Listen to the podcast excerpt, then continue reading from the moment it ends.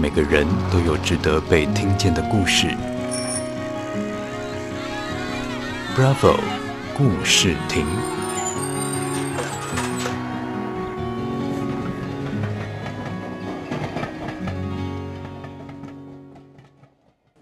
嗨，我是小南，今年十四岁。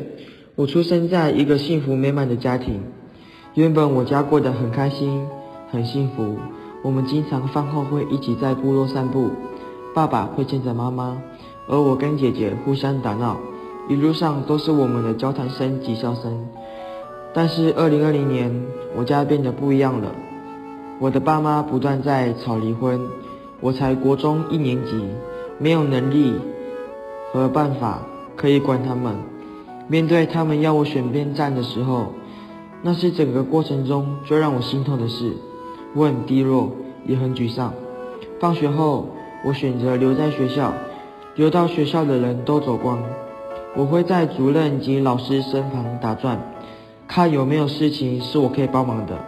在老师眼中，我变成了热心的学生，但其实我只是不想回去面对那个不再温暖的家庭。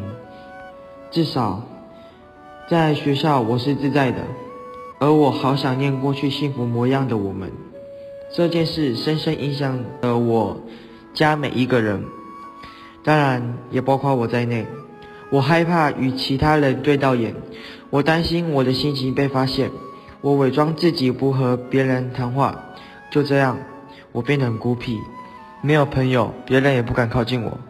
我的生活每天围绕的就是爸妈的争吵声，我好厌倦这样的状态。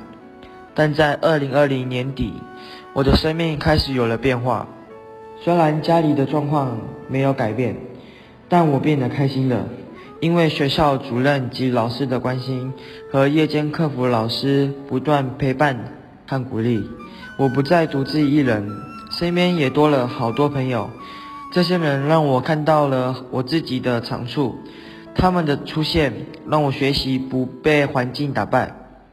我从没有想过我可以代表学校去参加科学竞赛，更不可思议的是，我的成绩一直在进步。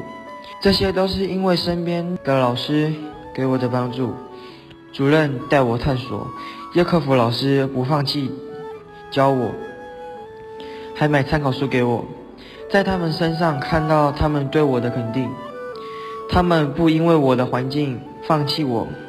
而是透过陪伴让我知道我不差。我从来没想过考试能及格，但在老师和我自己的努力下，我突破了原有的学习表现，学业越来越进步，也让我更有自信。我真的很感动，也谢谢这些人。虽然我不知道我的家庭会不会再次变得幸福，但是目前我找到了继续努力下去的动力。这个动力就是身边这些给我力量的老师和朋友。Bravo 故事亭，让每个值得的故事被听见。